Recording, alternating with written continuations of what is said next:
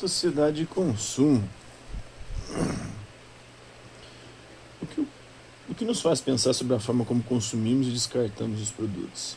Ao refletir sobre isso, nós precisamos considerar a crescente importância que damos à posse de bens materiais e à busca de felicidade, prestígio e construção de identidades individuais e coletivas por meio do consumo.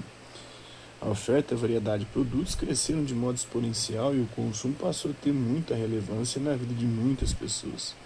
Em contrapartida, as mercadorias são consumidas em um ritmo tão rápido que logo são descartadas e lançadas no meio ambiente. Em Trash People, uma obra do Rachut de 2006, as esculturas foram feitas com diversos produtos descartados, como latas e embalagens plásticas, e se assemelham com seres humanos, compondo uma crítica à sociedade de consumo. O consumo e produção.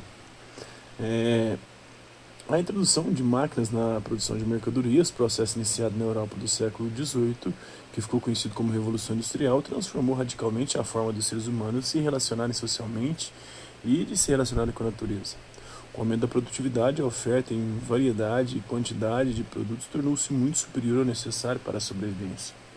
Com o passar do tempo, o processo de industrialização se intensificou e se expandiu para além do território europeu e, a partir da segunda metade do século XIX, quando o desenvolvimento tecnológico permitiu o uso doméstico da eletricidade, eh, o cotidiano das pessoas é, que viviam nos grandes centros urbanos alterou-se radicalmente com a oferta de produtos para uso doméstico, vistos como forma de garantia da praticidade e do conforto.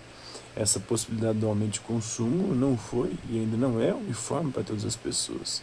Contudo, o desenvolvimento de novas tecnologias continua impulsionando os processos produtivos e modificando o perfil de consumo das pessoas que passavam a ter acesso a determinados bens e produtos.